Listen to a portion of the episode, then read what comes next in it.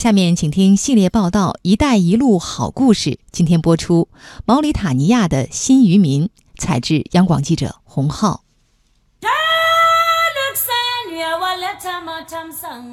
非洲西北部的毛里塔尼亚，西临大西洋，北接撒哈拉，是世界上渔业资源最为丰富的地区之一。毛里塔尼亚全国拥有三百四十万人口，但 GDP 总量仅有五十亿美元，是联合国认定的四十八个最不发达国家之一。尽管上天赐予了毛里塔尼亚丰厚的渔业资源，但落后的基础设施让生活在毛塔海域沿岸的广大渔民只能守着金饭碗没饭吃。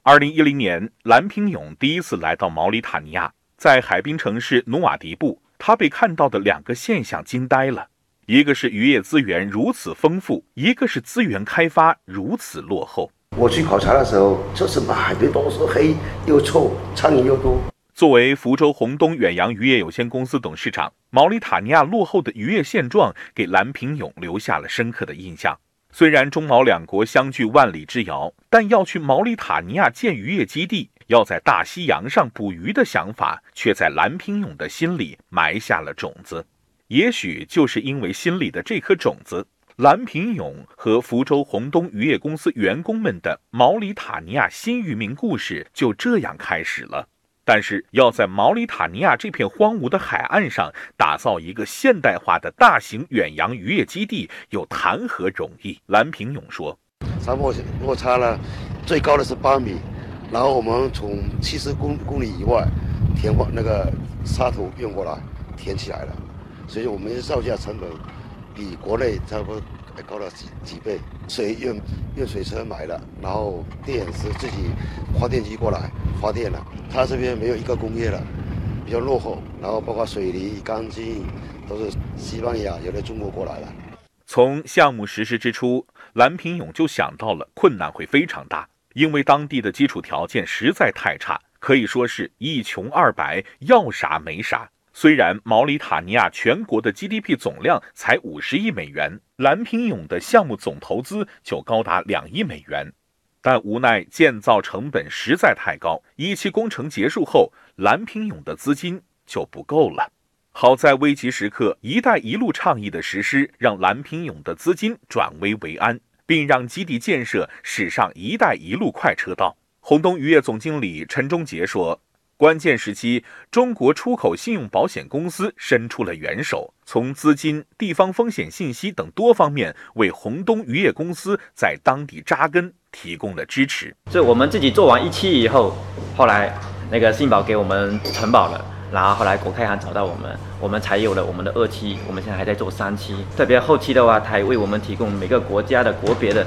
那个风险识别，当地的一些政策的变化，一些信息他也会会提供给我们。那我们就是走出去的时候，有一些很多基础资料，就少走了很多弯路。正如陈忠杰所说，在“一带一路”走出去的过程中，资金风险固然重要，但地方风险、国别风险同样不可忽视。虽然渔业基地的建设直接带动了毛里塔尼亚当地两千多人就业，但与毛塔籍员工的沟通还是让洪东公司的管理层吃够了苦头。洪东渔业总经理陈忠杰说：“不论当时在做什么，一到祷告时间，当地人就会立即放下手中工作，冷库门都不关就都跑了。比如说，我们那管理人经常说，以前刚去的时候，冷库门开着，五点下班了，赶紧人都跑了，门都不帮你关了，就走了。”秉承着对当地宗教的尊重，在与毛塔籍员工友善沟通后，洪东的管理人员逐渐适应了当地的风俗习惯，更赢得了毛里塔尼亚政府的信任。经过两年多的努力，一座现代化的远洋渔业基地在毛塔海岸拔地而起，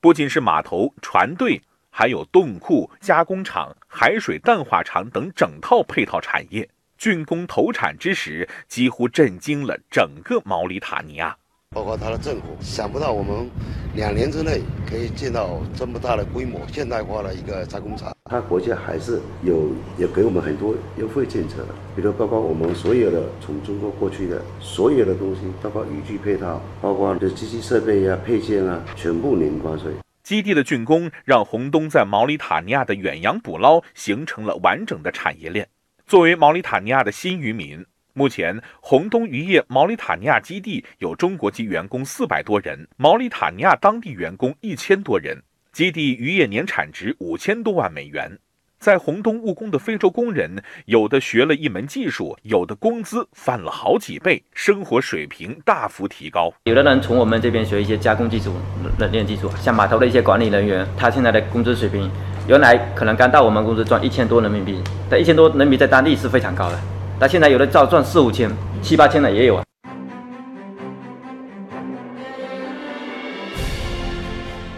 如今，红东远洋渔业基地三期正在抓紧施工，建成后还将有八千平米的加工厂和船厂投入使用。中国驻毛里塔尼亚原大使武东说：“新渔民的故事才刚刚开始，中毛两国在‘一带一路’上的精彩故事还将继续书写。”